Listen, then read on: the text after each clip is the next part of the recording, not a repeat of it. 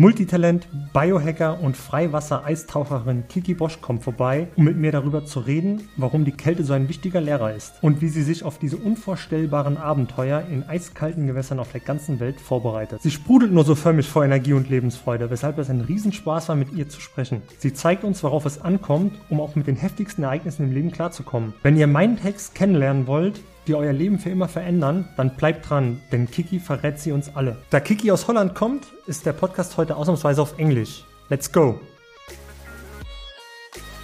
Willkommen zu Talking Brains, The Art of Mental Performance, dein Podcast rund um mentale Leistungsfähigkeit, Konzentration und Schlafoptimierung.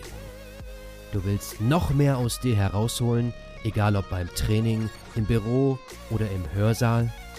Bleib dran und get shit done.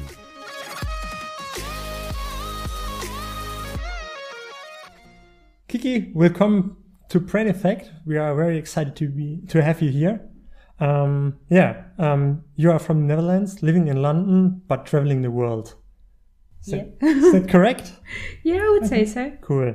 So you told me you're a masseuse, a dive and free dive master, an ice diver, biohacker, adventurer, student of science of the senses and contemporary uh, issues in sports and exercise, and a minimalist. That's quite a long list. Yeah, if you say it like that, it sounds like a long list indeed. but very cool projects on your on your uh, bio there. Um, can you tell me a little bit more about your minimalist lifestyle? Um, so for me, I think the minimalistic lifestyle started when when I started traveling because then you're kind of forced into minimalism because you only have like a backpack to live out of, and from that I I traveled with one backpack for I would say almost a year and a half, and after that I decided to go on an adventure to Thailand with my diving gear. And I still only had one backpack. So instead of having one backpack for my living stuff, I all of a sudden had one backpack for my diving gear and my living stuff. So the backpack was taken up, I would say 90% by my dive and Yeah. camera gear. So I could only bring the very minimalistic um, pieces of clothing. So I literally brought one pants. I was wearing one pants. I was wearing a pair of shoes and had two or three t-shirts. And that's when I really cut down on what whatever was the bare minimum. Mm-hmm. so yeah. Okay, that's cool. So, what has any impact on your mental state being a minimalist? So, for example, right now, I still continue to live very minimalistic. Um, in my home, I tend to have very little um, objects visually Yeah. around. Um, so, I think that really helps me to create space in my mind because the space that I'm living in is is quite small, but I really like it to be open. So, for me to have an open room, an open space creates openness in my mind, I would say. So, yeah, I try and have as little stuff as possible. I, of course, have now a few more clothing items, but I do make sure that they never grow. Mm-hmm, so, if I mm-hmm. get something new, I will consider what else to throw away. So, or give away. I mm-hmm. prefer much to give away rather than throw away anything. But um, yeah, I would say I clear out my closet every month to see what I haven't worn that month or maybe what's out of season. And because I'm always on the move, I tend to give away to a charity shop what's Yeah, out of yeah. season because I know it probably won't be sticking around for the next season. In a way, is that something like to be very honest with yourself because you have constantly check have I wore that in the past or not? Do I still like it or not? Mm. Yeah, is that something you have to be very honest about with yourself? Yes, and I think some of the hardest bits is when I received a piece of clothing from somebody else, or a gift, or if I put um, quite a lot of money into an object to buy it. then it's very difficult to let go of that, even if it doesn't serve you anymore. Yeah. So even right now, a product that I haven't got rid of, but I have been carrying around for a year already without using it, is my underwater camera. Okay. I don't use it anymore, Mhm. but because it's so expensive, I just Okay. I yeah. can't I can't really sell it. I can't really use it. So this is one of the ambiguous objects that I still have, but most of the objects or pieces of clothing that I have are pieces that I wear at the moment. Okay. And all the other stuff I'm I let go of. Yeah. And sometimes I let go of things that after a month I realize, ah, I might need that. And that's okay Mhm. because then I realize, okay, I gave away this jacket, but I actually do need a jacket. So now I find another product that I then value so much more because I actually realize that I need it Mhm. instead of just having it around Yeah. as, yeah. Okay. So, and you you told, just told us that you can't get rid of your underwater camera. Is it mainly because you have now people who take pictures from you underwater, or is it because the water, the camera is so expensive that people won't invest so much money in a used product? Um, right now, I indeed have um, people that take incredible pictures of me. Yeah. So I don't, I don't um, use my camera anymore, and I never really got to train myself into using it more. Mhm. Um, but yeah, it's it's also for me.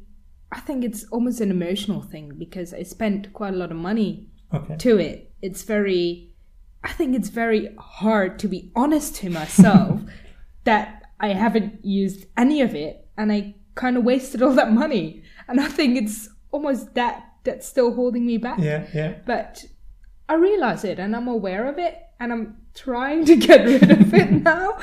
But it's been a long process. And I think with minimalism, there are always objects that you value Mm, yeah. for a certain reason. Yeah. Like, I, compared to my clothing, I actually have way more books than pieces of clothing. But I do value all the books that I have so Yeah. much that that for me having those books around i have the space for it i created a little space for it yeah. and if i don't if i'm not on the move yet i can keep the books there and they give me joy they make me happy Mm-hmm. Yeah, every yeah. day. Yeah. so for me that i think minimalism is not about getting rid of everything but getting rid of what doesn't serve you Yeah, that's true. I have the same problem with my sofa. It's a very big sofa. It was very expensive. I don't value it because it's a thing. I don't value things except for books. Um, but it was so expensive that I don't want to get rid of for like a quarter of the price. Like five, it cost like 2000 euros. And if I get it on eBay Kleinanzeigen, um, or uh, stuff like that. And for maybe people will buy it for 500 euros, but that's a quarter of what I spent. And it's probably not enough for me to put it actually on something like eBay Kleinanzeigen. Um, okay, yeah, but you you mentioned the um, your your diving exercises on your your underwater camera. What came first, the minimalism lifestyle or the the diving you do right now? I think it was um, the minimalism because when I started to live very minimalistic, I I think I got to know myself more, and that's when I refound my passion for diving because I used to be a um, like a good swimmer when I was a kid, and I used to scuba dive when I was like I was a junior scuba diver, so when I was very young. Um, but then I went to university and I studied, and I kind of lost the passion for um, diving. And when I started traveling and found myself again, I also found these passions that I kind of tucked away. So I refound my passion for diving, and that like slowly led me into freediving because that looked just so cool. um, so yeah, that's when I started freediving. Okay, okay. And is there anything else um, when you're on the road um, traveling to distant places or even though uh, the places that you you've spent time in Norway, in Iceland, and um, other countries in Europe, um, what what traveling what has traveling taught you the most? Um, I think it's really taught me to first of all be more honest to myself, and with that, I start to care less about what other people thought about me. So I think once you become very honest towards yourself, you can really reflect on your own actions and mm. your own patterns and your own behavior. And when you're honestly able to reflect on that yourself, you look for less recognition of other people. And I really started to care less about what other people were thinking about okay. me. And especially when traveling, because you meet and encounter so many people that if one person doesn't like you, it doesn't matter because within three days yeah. they're going to travel into a different direction. You will never see them again. So if you don't connect with the person, it's fine. And I think that was the only moment that I realized, oh, it's fine to not connect with a person. Mm-hmm. And in in university especially, I always found it so important to be nice to everybody. Of course, I still think I value being kind and being nice to people, but not everybody has to like who I am. Yeah. And I think that realization only came when I started traveling. Okay, okay. Would you say that traveling is a a good technique for somebody who has um, problems with um, like like you just described um, problems with people thinking about what people other people thinking about um, my, myself or yeah. yes i would i would say so. Okay. But um, at least it was for me. And that's something i do want to emphasize. Like this is something that worked really well for me but maybe it's not what will work for mm. another person because traveling alone like when I started traveling, I was, um, I th- yeah, I was 19 and went on my own to Peru. I think maybe not everybody is willing to take such a leap, but I would say like start small, start where you are with what you have because you can take little adventures everywhere. Mm-hmm. You can take a little adventure outside a city or go to an- another city yeah. alone. And then every small thing that you do to connect more to your to yourself then will translate into you valuing yourself more. Mm-hmm. And I think it's only when we don't value ourselves enough that we are seeking that value or yeah, that value from other people. Okay. Yeah, I think that makes a lot of sense. Um, you we talked about um, before the the actual podcast here um, about the projects you did in the past. Um, can you tell me something about your FX30 project? Um, yeah, for for a period, um, I think th- yeah, this was when I was living in Australia. I started a project called It Takes Thirty, which I was challenging myself every thirty days to do something new, to either build a habit, break a habit, or learn something new. And yeah, in a few of these projects, I think I I really learned a lot. So one of my goals was to yeah learn to memorize a deck of cards just for the sake of knowing that I would be able to do it yeah. because I always thought like it you need to be a genius to do stuff like this. But then when you learn about the techniques and learn about the method in which you can memorize these things, it's I realized that I could do it after five days. and five days, okay. Everybody can do it after five days if you know the right technique. Yeah. And if you want to put in the effort. Um, so yeah, it, it was things like this that I then realized like, oh, there's so much possibility out there if you focus on how to do it efficiently because you can learn a lot you might not master it, but you can learn a big chunk mm-hmm. of yeah. information in a short amount of time. And it, it can be value like it's uh, from a lot of value um, throughout the rest of your life if you have little chunks that yeah you're Yeah. you're efficient in Yeah. Okay. Um, what what other projects did you do in the past? Like, um, i set myself a goal to run half a marathon um, uh, for 30 days so each day half a marathon um, i didn't succeed that but i did um, do it for 10 days 10 days straight and then Wow. something happened in my life and okay, you had to, had to stop. Okay, but that's still a very impressive. Doing ten days in a row, twenty-one kilometers of running is still a lot of, probably more more uh, running than most people do in a whole year. I guess. Okay, that's cool. Um, but why do you like learning so much? Um, I don't know. I think it's it's a challenge. It is um, a challenge to try something new, to try something different, and that was what motivated me to do ethics study in the first place. To take on uh, different challenges um, every month and see what I could learn from it. It doesn't matter if I don't succeed.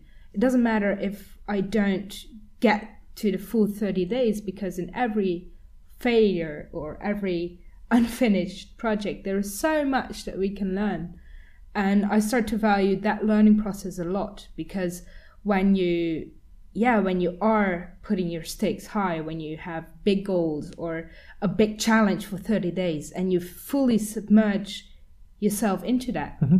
even if you don't succeed you yeah you fail at the level of other people's success That's a very good statement. I like it. Yeah, it's like the the story of the Metallica guitar player Dave Mustaine who uh, was uh, kicked off kicked out of the band in the early 80s and then uh, started his own band called Megadeth and he wanted to have more success than Metallica did um, and then obviously he failed um, but and he felt miserable about it uh, and still he had a lot of success because he was he was getting a lot of money from from being uh, the the lead singer and the lead guitar player for for Megadeth. But he still failed at his attempt to beat Metallica to it um, and didn't realize that he had success along the way. So yeah that's I think it's very you have to be very conscious about what you're doing when you're doing a project and you should enjoy the process and not the the outcome uh, only Yeah, that, that's true, and I think that's especially something that I've like try to keep in mind myself all the time. I don't want to get bitter over my failures, um, because if if it really makes me sad that I failed, I should find a different way of achieving the same goal. Mm-hmm. Like just because one project didn't work out, it doesn't mean that I can't succeed at the goal. I just might need to find a different path. yeah But if you get bitter over failing, that's just a lot of negativity. Mm-hmm. But if you stay positive and try to find another way, it it might take you a while. Of course, you can be sad if you have a setback, but then you also need to be able to pick yourself up again and Yeah. try and try and try again until until you reach what you're aiming for. yeah yeah Or your aim might change a little bit. That's also you can always adjust yeah.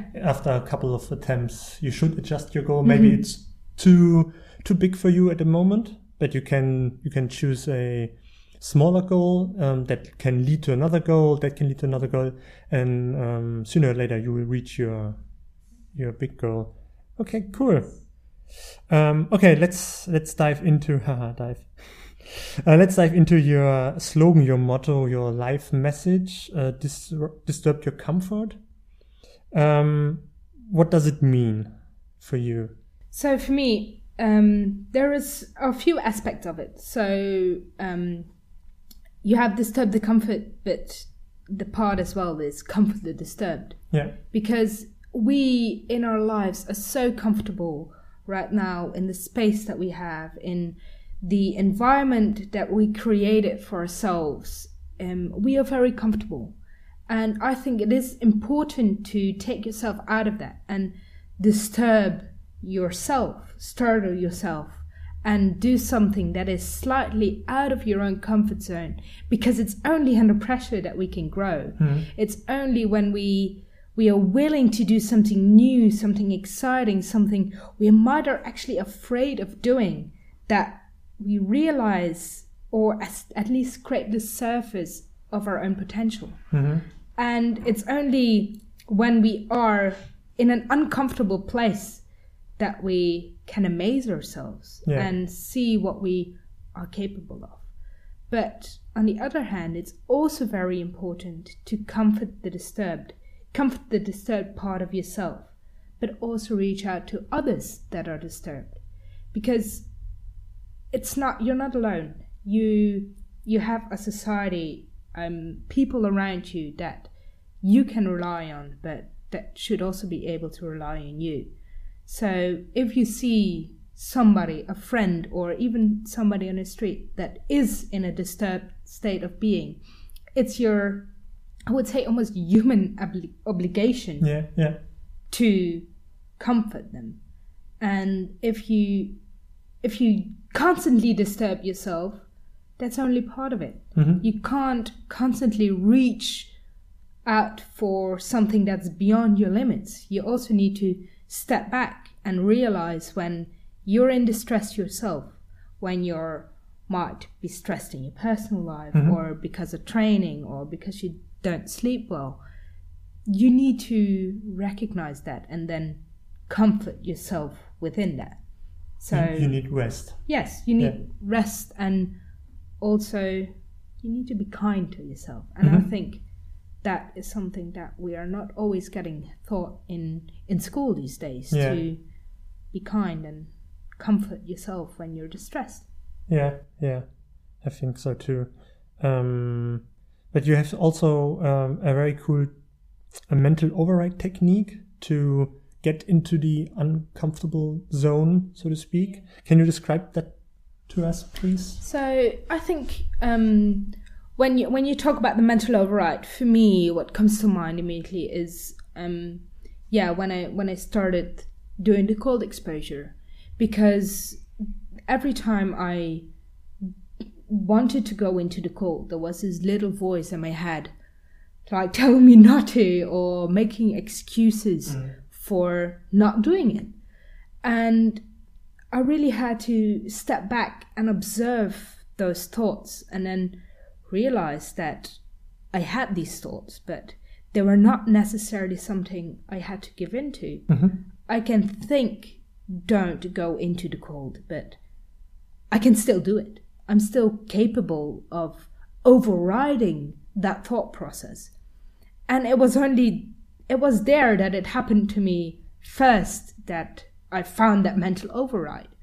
And from that, I was able to translate that to so many other aspects of my life because you can translate it to don't have that donut because you're you're like oh i really would like a donut right now but that's not a thought you have to give into. Yeah, um, I don't say you can't treat yourself every now and then, but it is finding that you are you are not your thoughts. You have thoughts, you but they don't define what you have to do. yeah, You can you can separate yourself from your thought process and take a step back and observe them and then see that you can go beyond that beyond what you thought was. I'm not perfect. I'm human. I still struggle with this on a mm-hmm. day-to-day basis, but it is from this struggle that we learn because of course my thoughts influence the way I act, the way I behave,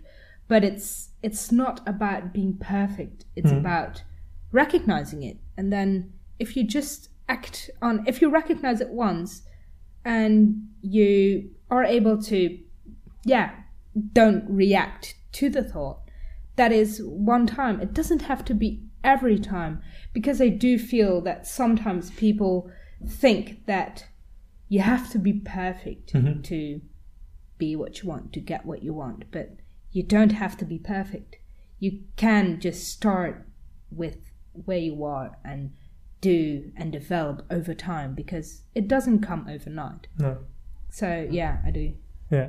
So, um, speaking of, you don't have to be perfect. Um, looking at or or being influenced by all the media outside, like the uh, posters of um, fitness models and uh, all the Instagram accounts with fitness models, um, and I think a lot of people are very influenced by that, um, starting thinking about, oh, I want to look like that, um, but it's not possible because each person will look different um, over over time, and you can't you can't say um, you're going to to look like the person in the poster, um, and you should you you can you can use it as an inspiration for you, um, uh, but immediately after that you should start working on yourself and only looking at yourself and try to try to improve what you are or what you can become.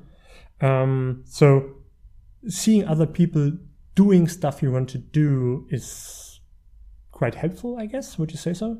Yes, I think um, I think when you see somebody do something, when you when you get that visual input of somebody acting something that you would like to work towards, it's only when you see the visual that you get the mental input mm-hmm. of something being possible. If you see that it, or hear that it is possible to to do something, then in your head it becomes possible. Yeah. Like people thought for such a long time that um, running a mile under four minutes was impossible. And it's only when one person proved that it actually physically was possible that it did something in the brain of the people yeah, and yeah. It all of a sudden became possible because this one person can do it then maybe if i just train hard enough and i give it my all it could be possible for me too yeah. so more people were actually daring to start trying and it's that when you get the visual input from people that something is possible, that you then only then think yeah. that it might be achievable for you too. It's yeah, like like I told you before, when when I swam in the Arctic water, it's it was only it only occurred to me that that was something humanly possible to mm-hmm. do when I saw Wim Hof, the Iceman, yeah. do it on television. Yeah and i always i always had this feeling for extremes and it was only then when i saw like oh this is actually physically possible for a human to in, endure the cold that i was intrigued by seeking out mm. some of that cold myself so yeah i think the visual impact for people is very very powerful yeah i think so too do do you use any mental preparation for your swims? Are there any activities you do to perform better? Um, I would say it is it is that um, yeah, making it visual for yourself, seeing that it is possible. So what I do is a lot of visualization. I see myself swimming in the places where yeah. I've been swimming. I see myself doing it, and then I even visualize how it feels on my skin after how many seconds mm. is it gonna hurt what is gonna hurt first where where am i feeling what and i think over time by getting exposed to so much more gradually i really learned how my body reacts so I can prime myself to how my body will react mm. in a certain certain situation. So I do a lot of visualization before I actually do something. I think when I when I do a swim or when I do a dive, I've done that dive already five to ten times in my head. Yeah. Before I even get into the water. Yeah. It's like a Formula One driver who practice the course in his head before the actual training or or race. Cool. Okay, let's let's get into the the cold. um, yeah, you you just, just describe to us uh, how you get into it and what it did for you. Um, when I started doing some cold exposure, it was almost out of desperation. I at the moment that I started exposing myself to cold, um, I was I was quite depressed. I was um, in a very very anxious state all the time. I wasn't sleeping at all. Um, so of course, because of lack of sleep, I became more and more anxious over time. And I heard about Wim Hof and what he does, and I was more intrigued by it from an extreme perspective. And I never thought that it would actually give me so much mental benefits than it actually did. Okay. And it's it was only when I realized how much it did for me creating mental space that I really got hooked on it. Because I I started it from like, oh, this is so cool. I I want to try it. Hmm. But then I it, I kept going back because in the mental state that I was in, it was only in the cold water that, for me, my mind very briefly shut off. Hmm. and I wasn't in the cold. I was so focused on surviving. My body was put into, was almost like put into a flow state Yeah. because there was no way out. Like I had to deal with the cold there and then. There was no time for ruminating on the past. Mm-hmm. There was no time for thinking about the future and what the future was gonna bring for me or how the past influenced my future. No, there was just the present moment and just the cold. And for me, getting out of that anxiety and then into a present moment was such an epiphany. I took that and from that little space, from that little clarity in my head, I realized I'm not defined by my past. Like, I'm mm-hmm. not defined by the mistakes I made in the past. I'm not defined by the mistakes I'm gonna make into the future because I will make plenty of mistakes. But that doesn't matter. I can be the best version of myself that I am today mm-hmm. by just being in today, being Yeah. in the present moment. And it took took some time to develop that. It wasn't it wasn't overnight, but every time that I got that mental clarity of the cold, I gained something that I could then translate to the rest of my life. And I think for the first few weeks or maybe months, and over time, I think I was able to create that more and more into my daily life. So even without the cold, I'll find the space, I find the present moment in one way or another. And I think it's it's that it can teach you so much that you can then pull out and use in your in your daily life. So Yeah. It sounds like a meditative meditative state you're in when you're underwater. Is that something can agree? Yeah. yes, no, I would definitely say it's a very, very mental. It's a flow state. Yeah. Um, There is, for me, when I'm in the water, there is nothing else, Mhm. and I immediately recognize when I'm not focused fully on myself. Um, I can't cope with the cold. Okay. I can't cope with the cold very well if I'm not a hundred percent present Yeah. and yeah i think that's very important because that's also start to become a cue for me on how how i'm doing as a person. Because when i'm getting cold i know that i'm not focused. Hmm of course after a while of being in the cold you're physically getting cold Mm-hmm. because that's how human physiology works. But um, yeah you you are able to to endure the cold for while By being focused. by being Yeah. focused yeah. That that makes a lot of sense. I think. Um, you you mentioned Wim Hof briefly, um, and we spoke about him and what you do uh, before. Um, can you explain the different difference between what you do and what Wim, Wim Hof does?